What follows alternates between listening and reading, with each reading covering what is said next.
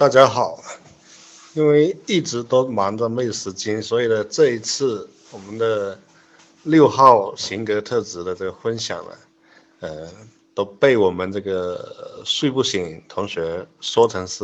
难产，呃，所以我很不好意思。那今天难得有这个囫囵的时间和清静的空间，赶紧把欠大家的这个这个赶紧给还上。我们还是跟以前一样，对这个六号这个号码，呃，我们先从它的呃外表特征、行为表现，然后直径，然后呢到嗯它内在的心心理动机和模式，呃，我们来进行解析。六号这个号码的它的外在的特征，它。这些穿着啊，这些东西不会特别的有个性，呃，它更多的话是呃实用主义，实用就好，实用安全，然后不会说太靓丽、太讲究、太考究，然后也不会说太不在意，呃，太邋遢，一般不会，基本上就是中规中矩、大众化这样子。然后六号呢的外在这种。这种，呃，眼神什么的，表情什么的啊，通常呢都比较。说到六号，六号比较特别的一点就是说，它有一个正六和缓六，因为我们讲六号呢，它的中文的这个编这个名称呢，型号的名称呢，呃，是很有特点的，它叫做既叫做呃怀疑论者。又叫做忠诚型，所以呢，六号呢还有一个名字叫做矛盾矛盾型，嗯，啊，又叫恐惧型、怀疑型等等。那这些名字里面都体现了六号的它有个特点就是矛盾，所以说呢，六号这个号码在九型人格里面它有比较独比较特别的一点就是它有分着正六和反六。那正六和反六是怎么分的呢？是根据六号他对于恐惧的这种本能反应，呃，来分的。呃，对于恐惧的话呢，六号一种六号它是采取非常就是对恐惧它采取的是逃离，呃，也就是说正面的反应这种的。呃，既然我怕了，我就跑开了，呃，逃离跟躲避，呃，那这种叫正六。那缓六呢，它是这样子的。面对恐惧呢，他是去挑战这个恐惧，他是先去挑战这个恐惧，通过挑战这个恐惧，面对这个恐惧呢，来战胜这个恐惧，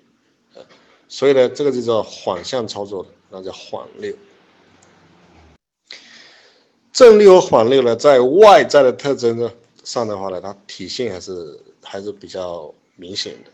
那通常来说，正六他的讲话呢，呃。往往呢，语气会比较显得没那么有底气，呃，言语会闪烁，然后呢，眼神呢，他一般不喜欢去直视别人，呃，会往左，通常往左右看的会比较多，呃，然后呢，呃，通常的在在表情上呢，也会呃体现出一种一种谨慎、忧忧疑的这种这种表情。呃，缓六呢，它就缓六，我们说跟以后要讲的这个八号是非常容易混淆的。缓六它体现的就恰恰相反，缓六呢，它是它因为它会对恐惧采取心花智能的这种，所以呢，缓六它往往是会挺起胸脯，呃，当然这些东西都有点好像有点刻意的挺起胸脯，绷紧他的肌肉。然后呢，他的眼睛是可以瞪视着别人，显示着一种霸气，呃，声音呢会很洪亮，底气很足，呃，然后具有非常强的这种攻击性和霸气，呃，所以缓六跟八号非常容易混淆，但是仔细进去分析的话，他们的区别就在于，缓六他眼神里还是带有一丝的戒备心理，呃，很强的戒备心。六号哈，不管正六和缓六，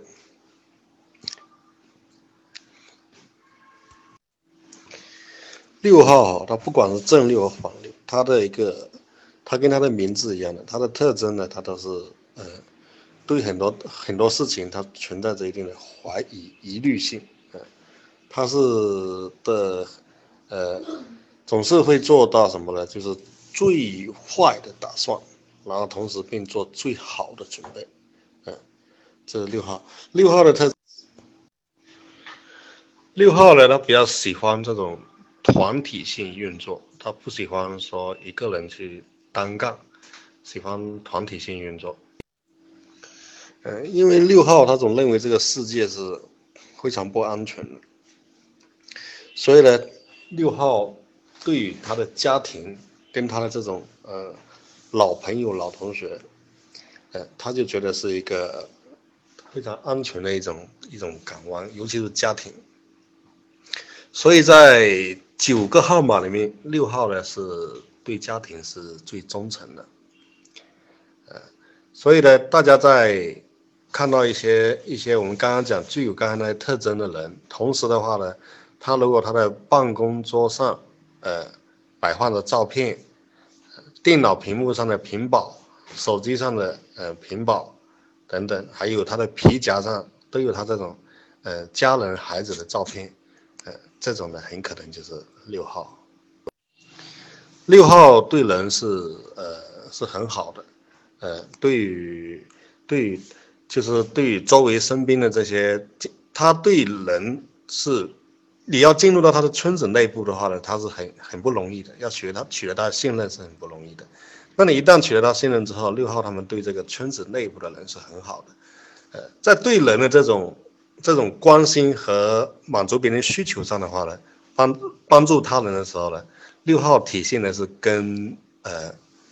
二号是非常像，但区别在于是什么呢？二号是对村子越近的，呃反而越无所谓，对村子越远的外围的越好。那六号则是相反，六号呢是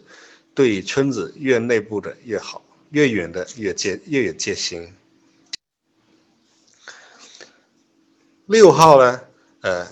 他有一个在九个号码里面一个独特的，就是六号是最怕去做承诺的，呃，但是六号呢，一旦做了承诺的话呢，他就会去努力的去兑现出来，呃，所以的话，这也是六号为什么叫做忠诚型，呃，六号他是很忠诚于承诺、忠诚于责任，然后忠诚于团队的。那说到这个团队的话，六号既是最有团队精神的一个号码，同时的话呢，在一个大团队里面呢，要防止六号他缺少团队精神，就缺少什么？缺少大的团队精神。因为六号呢，他会搞宗派主义、山头主义，小部门，嗯，那小部门内部非常抱团，但是对于大的团队呢，他们就会有这种呃，六号之所以。之所以得到矛盾矛盾型的这个称呼呢，更多的的在体现在六号对于权威的这种矛盾心理上。呃，六号的对矛对权威的心理是非常矛盾的。首先，六号的自信心是非常不足的，他需要得到权威的支持和肯定。嗯，那同时呢，六号对权威呢又保持一个非常大的这种戒心，嗯，跟怀疑心。呃，他认为掌握权力的人都是都是非常不可靠的，就这两种矛盾心理的，让六号形成那种一种非常矛盾的呃一个一个型号特质。六号对权威的这种这种呃这种依靠的话呢，它可以体现在几个方面。呃，一个方面的话，就当这权威足够足够强足够的时候，六号是属于最容易的呃。对这个权威，并且进行一种一种一种一种盲目的狂热的追随，呃，比如说，呃，我的我的领袖，呃，我的导师，呃，我的我的什么什么等等。那第二种的话呢，它是加入到某一些团体里去，然后形成说我们，呃，比方加入到某些党派或者某某些团体，呃，然后呢。他有一种一种进入到领袖，不是进入到权威的这个这个一个群体之中去，这样子。但六号如果是说他对权威产生怀疑的时候，六号又非常容易走向另外一个极端，就是反权威的，呃，所以呢，我们可以说的话，呃，混青啊，非常多的这种混青啊，很多都是六号，呃，六号的啊，就是说，就是他会同情于那些那些弱小群体被被压迫、被剥削的弱小群体，而对权威群体的他产生一些这种。抗争，那这个也是一个六号的特征，所以说它是，呃，很容易变成说我们反对你们，呃，或者我我同情反对者，他有这样子的心理。在我们中国，因为一直以来都是人治的一种威权的社会，这已经深入了他的骨髓了，所以说呢，它相对来说，根据我们这么多年的这个呃观察，以及大家的一种就是九型人格。呃，研究者的一个共识来说，在中国来说，六号性格的人是六号性格人是数量应该是相对来说是最多的。那就因为中国是一种威权社会，就是权威他在里面举足轻重，所以呢，不管是要依靠权威的，或者说这种反权威的这种六号，就会呃显得特别的多。我们先来解释一下呃六号的这个号码的一个内在的呃一些人。六号，它是在呃脑中心、心中心跟户中心里，它是属于心中心的，哦哦，不是说错了，属于脑中心的，呃，就是思想中心，它是思想中心中心中的中心，所以呢，五六七啊，五号呢，它是把这个，因为这种脑中心呢，它的核心的一个情绪是是恐惧。所以呢，五号我们说五号是把那恐惧内化，七号呢是把选择的把恐惧的呃给给给给替代稀释在在多项选择中，那六号呢则是选择与环境把恐惧跟环境进行结盟，然后呢抵抗恐惧。六号它的呃最核心的这种潜在的欲望呢就是要安全，那安全那它。最核心的潜在的这种嗯恐惧呢，就是不安全。那他的这种注意力的这个焦点呢，就是在于这个，他的注意力焦点就在于环境之中的危险因素以及不确定因素。呃，那这个六号的话，他是对这这也是非常敏感的。所以呢，呃，六号他不管是正六还是反六，他其实最在意的就是安全。然后六号呢比较强的这个这个智商呢是他的逆境智商，那怎么样逆境智商呢？就是六号他在，他往往他会做到最坏的这种这种呃可能，然后实现最好的做做最好的准备，做最坏的打算。然后任何一件事情的话呢，他已经把不确定性都已经想过一遍了，也就是说很严重的后果。对于别人来说很严重，可能对于六号来说，他已经经历了很多病了，所以当这些后果真正的实现的时候呢，那六号是非常坦然的，反而是非常坦然的，因为他的如他所，也就是如他所想的这种东西正正常出现的时候，他是非常坦然淡定的。然后六号呢，它有一项机制就叫做投影机制，它就说会投投影机制、投射机制。他从环境中，他会下意识的去搜索环境中的这种这种危危险因素。他搜索的并不是危险本身，而是证明他证明他的这种危险的推断的一些论据、论点、论点、论据。这有点像我们的成语讲的，叫做杯弓蛇影，或者说叫做什么？就是说，当他怀疑这个人，嗯，偷了虎头，那他就就会特别注意环境中。零一些非常细节的这东西，他就归归因到他盗盗窃斧头的这种证据，呃，他会会打个比方说的话，他就用这样子来做一种投射投射的机制，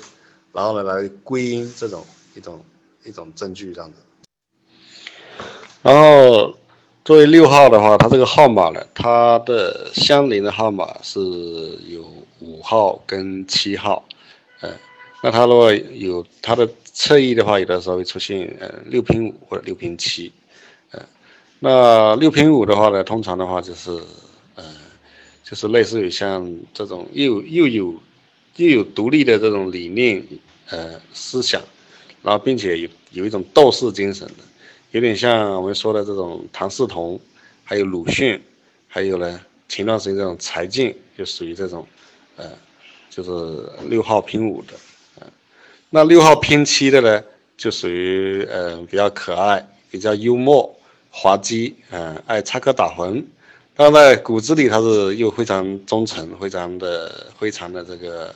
嗯，就说靠谱的。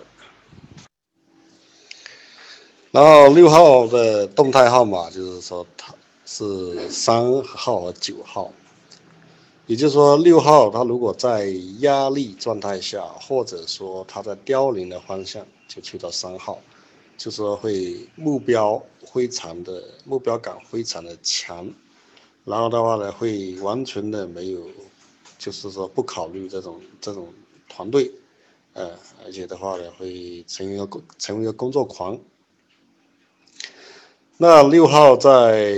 成长的方向或者他在轻松的状态下，他会去到九号，嗯，因为大家都知道六号是非常多疑的，呃。会非常的焦虑的，啊，潜意识也是非常焦虑的，他是把恐惧放大的。那如果去到九号的话呢，九号是一种很平静的，就有一种宿命论心理的。